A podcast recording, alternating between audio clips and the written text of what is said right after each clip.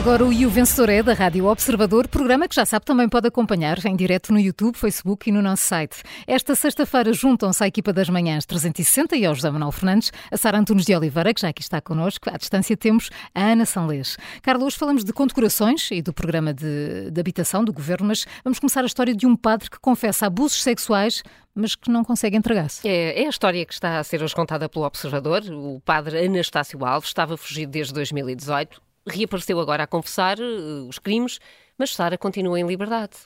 Sim, continua em liberdade e este é um padre que, na acusação à revelia de que foi alvo, a Procuradora escreveu que existe o fundado receio de que ele possa vir a cometer crime de igual natureza contra menor. Portanto, não somos nós sequer que estamos aqui a fazer uma prognose.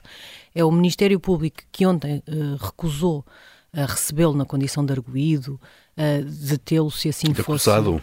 Certo? Uh, arguído em fuga, é? uhum. em fuga. Uh, percebemos agora que a cooperação internacional que foi pedida, eu relembro que nós já falámos sobre isto aqui no Vencedor. Este é o padre uh, que nós tivemos quase durante um ano a pedir acesso à acusação e depois, quando chegámos à acusação, percebemos que o Ministério Público achou que seria equacionável a suspensão provisória do processo para este senhor, apesar de dizer que existe a fundada, fundado receio de que ele continue a cometer crimes de abuso sexual de crianças. Uh, que disse que não havia perigo de fuga e, portanto, mantinha o termo de identidade e residência de um padre que estava em fuga, é desta pessoa que estamos a falar. E quando nós tivemos acesso por outros meios à acusação, quase um ano depois dela ser pública e nos estar vedada ilegalmente pelo Ministério Público, eh, o Ministério Público fez um comunicado a correr, não sei se lembram disso, a dizer nós tentámos tudo para o encontrar, não o conseguimos encontrar durante estes quatro anos e, e entretanto acionámos a cooperação internacional. Percebemos agora que essa cooperação internacional aparentemente terá sido uma carta rogatória para a França e aparentemente o Ministério Público do Funchal devia ter mandado essa carta rogatória para Lisboa, porque uh, este homem apresenta-se em Lisboa uh, e dizem que ele devia se apresentar em França porque foi lá que nós pedimos. Portanto, se calhar se tivesse, tivéssemos pedido a cooperação em Lisboa, se calhar Lisboa podia ajudar. Nada disto cabe na cabeça de ninguém. Isto acontece na semana em que o país ficou em choque com o relatório de abusos e com os relatos de crianças que foram abusadas, como estas que foram vítimas do padre Anastácio Alves. E eu não consigo uh, perceber como é que isto é, é possível. E atenção, eu não estou aqui a dizer que devia ter ficado preso, não devia ter ficado preso. Isso é uma coisa que cabe à Justiça. Chegar à Procuradoria-Geral da República. Isto aconteceu no res do chão do sítio onde trabalha a Procuradora-Geral da República. No res do chão. Não aconteceu numa comarca longínqua, não aconteceu num sítio onde Lucília Gago não consegue acompanhar as pessoas, não conhece as pessoas. Aconteceu no res do chão da, do edifício da Procuradoria-Geral da República, presumo que uns metros abaixo do gabinete de Lucília Gago. E Lucília Gago tem muito para explicar, muito. Já havia muitas dúvidas sobre a forma como o Ministério Público geriu este caso no Funchal durante quatro anos. Quatro anos. Uh, foram precisos todos estes meses, todos estes dias, todos estes anos para fazer uma acusação. Não se percebe bem que esforços é que foram feitos afinal para encontrar Anastácio Alves, que afinal estava em São Martinho do Porto, ao lado do posto da GNR, uh, uh, que, tudo, tudo ao pé de uma escola, nós podíamos continuar. Uh, e agora que isto acontece, sabem o que é que me incomoda mais nesta história? É que nós devíamos estar a, de, a debater e a dar a notícia de que, um, como um padre que, que, é, que cometeu, é acusado de cometer no mínimo, no mínimo, cinco crimes de abuso sexual. Nós não sabemos o que é que ele andou a fazer noutras paróquias, nas paróquias onde foi colocado e escondido pela Igreja. Não sabemos o que é que ele andou a fazer em Paris. Não sabemos o que é que ele andou a fazer em São Martinho do Porto. Vamos só focar nestes cinco crimes de abuso sexual de crianças pelos quais ele foi acusado e que ele disse ao observador que, que estava ali para assumir a responsabilidade. Portanto, já nem sequer estamos aqui a falar de alguém que vem dizer ah, eu estou aqui para esclarecer um equívoco. Não é nada disso. Sim. Não é nada disso. Uh, nós devíamos estar a falar sobre isto nós devíamos estar a falar de como a Igreja permitiu que este homem fosse colocado paróquia em paróquia. E de que é que estamos a falar? Da atrapalhada do Ministério Público, que faz com que, de repente, Anastácio Alves tenha razão de queixa. Isso é que é coisa extraordinária. E estamos a falar de uma situação que eu imagino que faça às outras vítimas, que foram todas referidas no relatório que ouvimos todos na segunda-feira, pensar: então, mas é assim? Eu, é como jornalista, isto, é isto, é? se, se, se, sei de uma história importante que eu tenho a certeza de que aconteceu e por qualquer razão não a posso contar, isso desfaz-me. O Ministério Público, imagino eu, que quando sabe que aconteceu um crime e não pode acusar e levar a pessoa à justiça porque o crime prescreveu, isso deve ser dolorosíssimo para um procurador com a cabeça no sítio. Nós temos um homem que é acusado de cinco crimes que não prescreveram, que os quer confessar. E comportamos-nos assim? Acho que a Procuradora-Geral da República, Lucília Gago, tem muitas explicações para dar uh, e, e, e, espero que uh, partidos, sociedade civil, todas as pessoas exijam essas respostas, porque isto é inadmissível. É um zero. É um zero para a Procuradora, para o Ministério Público, enfim. Não, não há palavras para isto, não é? Depois de termos uma procuradora a dizer, eu acho que tem de ser em Paris.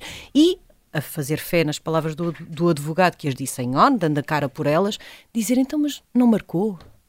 Devia ter marcado, era marcar uma horinha, não é? Porque agora aparece-nos aqui. O que é que vamos fazer?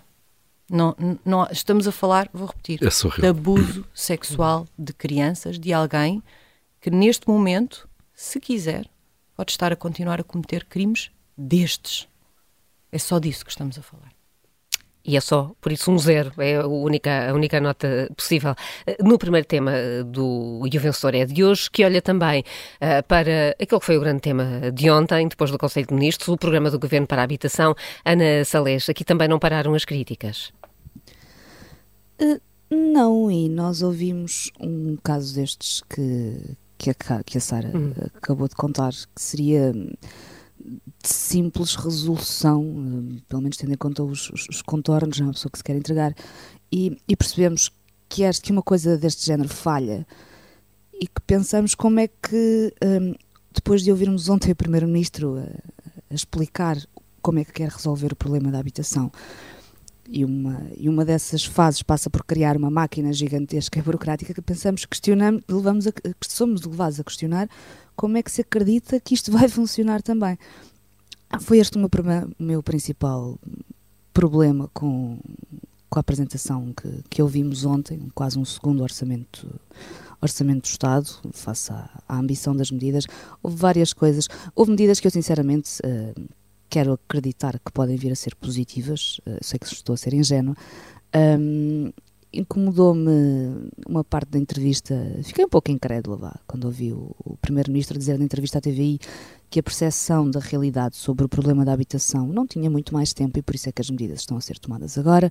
Não era uma realidade muito percebida em 2015, hum, pois eu não sei onde é que António Costa andou, e, e, até me parece haver aqui algum cinismo, porque nós sabemos perfeitamente que o governo já tinha assumido que havia um problema na habitação, tentou tomar medidas, tentou criar programas que hoje sabemos que foram completamente inúteis.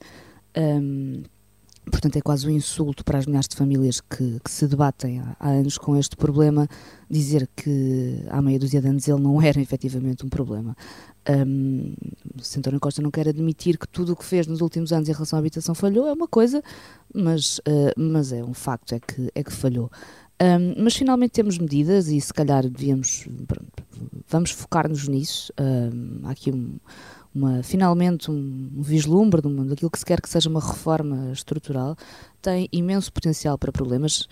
Um, há medidas que eu acho que eram básicas e que não precisava de existir um Ministério para, para as tomar, acabar com os vistos gold ou com as novas licenças para alojamento local. Concordo ou não, mas uh, acho que era o caminho óbvio está, que está a ser seguido noutros sítios e, e que não era, era um pouco impossível escapar a isso. Um, e também acho bem que o foco esteja no arrendamento, porque o problema é agora e, e não há tempo para, para construir. Há é a velha questão de nós não temos casas a menos, temos casas que não estão disponíveis, têm de passar a estar. A questão dos devolutos, que vai ser, eh, temos um mês para discuti-la e para, para dar polémica, eh, mas comece pelo património do Estado e das câmaras, e eu logo aí acredito que grande parte do problema fique tratado. Uh, e que se cumpra finalmente uma lei que já existe, que o próprio Primeiro-Ministro admitiu ontem que, que, já existe e que tem pouca aplicação, portanto aplique-se. Um, mas toda aquela questão, e é esta que me faz mais espécie uh, do Estado arrendar para subarrendar e, e, e fazer obras pelo meio. Sim, sim, mas aquela, mas há uma que é particularmente, eu não sei se eu acho que percebi bem, mas, mas gostava mesmo que me explicassem como é que isto vai ser aplicado. Aquela medida do Estado propor a privados arrendar uma casa que até já pode estar no mercado, mas que não é arrendada porque a renda é alta, então não tem, não, não tem quem lá vá. É, é que eu não consigo mesmo ver hum, se vai estar alguém num gabinete a percorrer o, o imóvel virtual e ligar para anúncios e a perguntar: olha, por acaso não quer arrendar a sua casa ao Estado? E hum, tenho mesmo dificuldade em, em, perceber como é, que, como é que vai ser a aplicação prática disto e tudo o resto, é ter o Estado a pagar rendas, a cobrar rendas, a gerir todo um sistema, a fiscalizar, a organizar sorteios. É, é uma carga de trabalhos que vai exigir um nível gigantesco de, de competência, de minúcia, de organização, para que isto tenha realmente impacto e que não seja mais, mais um falhanço para juntar ao, dos últimos oito anos. Eu não sei hum. se existe essa, essa, essa competência. Aliás, como. Nós como, já tivemos um secretário de Estado tivemos. a conferir faturas. Exato, foi, foi eu lembrei-me logo disso. Eu lembrei-me de João Galamba a conferir as faturas da Endesa. Vai ser João Galamba que foi à procura foi, dos imóveis. Sabe? À procura do, nos portais Usar de habitação, competências à procura internas já adquiridas. Exato. Pois, uhum. um, Paulo, é também que, te parece que isto vai sair daqui uma, uma grande embrulhada de tornar Eu acho que a embrulhada já está, já está feita. Em prática. Os, eh, os receios, eu penso que a maior parte dos receios que existem e que de facto se fossem postos em prática era muito preocupante, a questão de, do Estado tomar Uh, não é tomar posse, começar a gerir casas que eventualmente sejam devolutas, depois, se for preciso obras, o Estado faz as obras, depois coloca no mercado, depois desconta o valor das obras na renda que entrega ao proprietário. Eu acho que isso não vai acontecer, de facto, porque o Estado não, o Estado é desorganizado, não consegue, de facto, não consegue fazer o básico, uh, que são as suas funções, quanto mais agora transformar-se numa espécie de uma Remax em ponto grande, uh, ou de uma era, não quero aqui estar a, a discriminar marcas, Sim, ou de uma era, ou de uma Century 21. Uh, falamos todas quando é assim. das várias marcas, não é? Vai se transformar numa, numa mega imobiliária, ainda por cima como promotor imobiliário. Uh, o Estado já tem uma empresa que, que devia dedicar-se a isso, uma, uma das 148 empresas públicas que é a Estamo. Duas ou três notas para não estar aqui a esfenolhado. Quando não tratamos de um problema, quando ele aparece e se torna evidente e o deixamos crescer e medrar, uh, obviamente que depois as soluções para esse problema tornam-se muito mais complicadas. E o Estado e o Governo já percebeu isso e, portanto, agora dispara, não sabendo o que fazer, porque não fez o que devia a tempo, aqui há uns anos, ou, ou, tentou fazer, mas não conseguiu, foi incapaz, foi incompetente, agora dispara em todos os lados. Isto, de facto, é uma confusão de medidas que ninguém se entende. Um, depois, o Estado que não conhece o seu património, é o Estado é incapaz sequer de fazer um inventário do seu património. Não há um inventário uh, centralizado do património imobiliário do Estado, e onde é que estão os imóveis, em que estado é que estão, finalidades e por aí fora. Mas agora o Estado acha que vai conseguir fazer isso com o país todo, que é surreal. Só aquela, aquela, aquela notícia desta semana, em 2016, o Estado criou, o Governo criou o, o Fundo Nacional da Reabilitação do Edificado, que tinha 1.400 milhões de euros que vinha do Fundo da, da Segurança Social. E era suposto até 2026, daqui a três anos, uh, aplicar esse dinheiro e reabilitar um milhão de metros quadrados. Até agora, zero. Absolutamente zero. Portanto, o dinheiro existe, foi criado o um mecanismo, até agora zero, não aconteceu nada. Uh, e depois, se nós olharmos para aquilo que são funções mais básicas, vamos só olhar para as obras. O CEF, hum, em 2018, o Estado prometeu que o CEF ia ter um novo centro de acolhimento temporário de, de, de, refugiados em Sintra. Era preciso fazer obras no edifício. Até hoje as obras não foram feitas. Está rigorosamente ao abandono. Mas estamos a pagar a renda. Mas estamos a pagar e a renda. Depois vamos ter que o entregar Uh, impecavelmente, coisa que nós Exatamente, Portanto, ainda vamos gastar eu, dinheiro. Eu, eu, passo em frente a esse edifício quase todos os dias. Pronto, foi, em 2018 uma, estava uma, por meses. Um recordatório do que se passa. Exatamente. é uma obra no edifício, para uma função pública e digna, acolhimento de refugiados. O Estado não consegue fazer isto. Se quiserem ver como é que estão as obras do IP3 e ver quantos prazos uh, é que foram furados, uh, Essa era aquela que foi... era por causa dos professores, Era aquela que ia ser feita com a dos professores. Exato. Não é? tipo, havia... temos, o Primeiro-Ministro foi lá e disse, quando pela enésima vez foi lá relançar as obras. Bom, ou temos IP3 ou temos uh, o reconhecimento do tempo de serviço dos professores. Nem uma coisa, nem outra, como sabemos. Não é?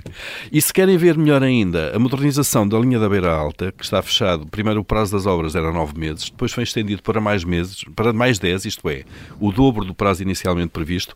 A modernização da linha da Beira Alta uh, vai demorar mais, está a demorar mais do que a sua construção original no século XIX, eh, quando foi feita a picareta e a pá século XIX. Nós estamos a demorar mais agora. Portanto, este Estado, que é incapaz do básico, Uh, agora vai andar basicamente a ver casa a casa e recuperar a e colocar cozinhas, a escolher cozinhas. Então, mas achas que aqui fica melhor um chão de cerâmica ou um chão em madeira? Uh, o que é que tu achas?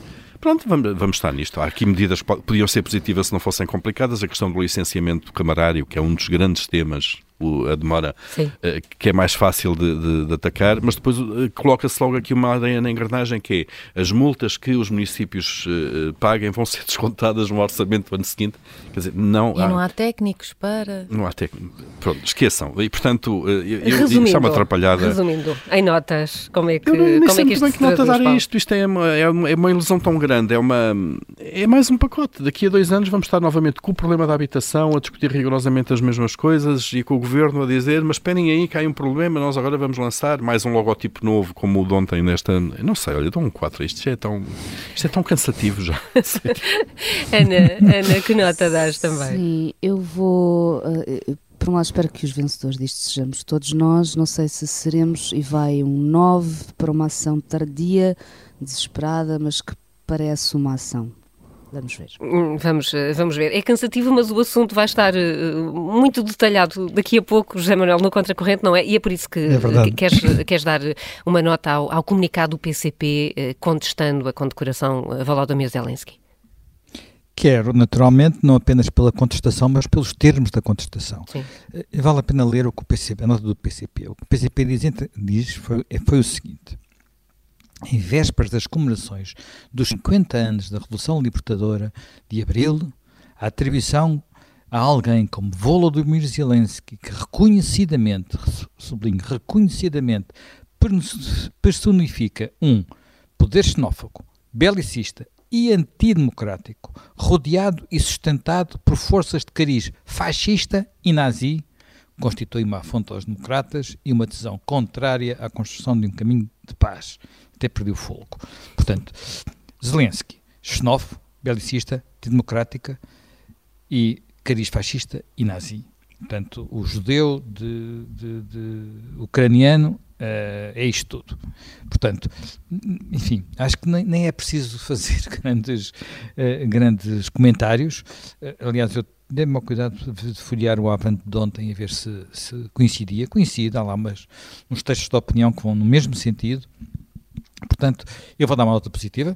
Estamos, é sexta-feira, portanto, um 14 à coerência do PCP que consegue sempre uh, não nos surpreender nestas matérias.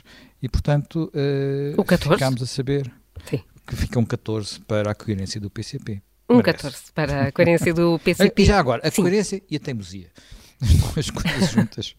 Muito bem, duas, duas características uh, aqui atribuídas ao PCP. Uh, eh, Júlio, queres uh, olhar para uma ponte? É verdade, é rápido. Uh, vai sexta-feira hoje também para trazer aqui, enfim, alguma, alguma alegria. Não é bem alegria.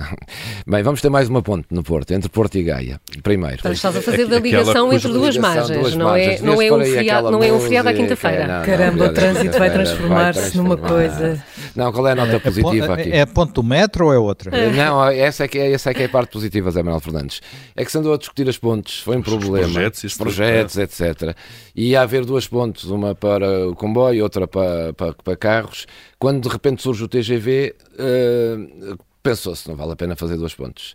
E entenderam-se. Foi magnífico. Em, em, um mês a entenderam A IP, mas ainda falta a fonte do metro. Ainda falta a fonte do metro. Pois, mas é, e são outros 500. Depois fazemos. Mas tem calma que a ponte ainda não existe. Não, mas isso é, é o que eu estou a dizer. A ponte é, é uma miragem, bem, já o que está decidido é a ponte vai, vai arrancar, não vai arrancar, vai, vai se lançar o projeto. É uma ponte para o TGV, para comboio e para carros, a mesma. Não se vai fazer duas. Primeiro, vai-se gastar menos.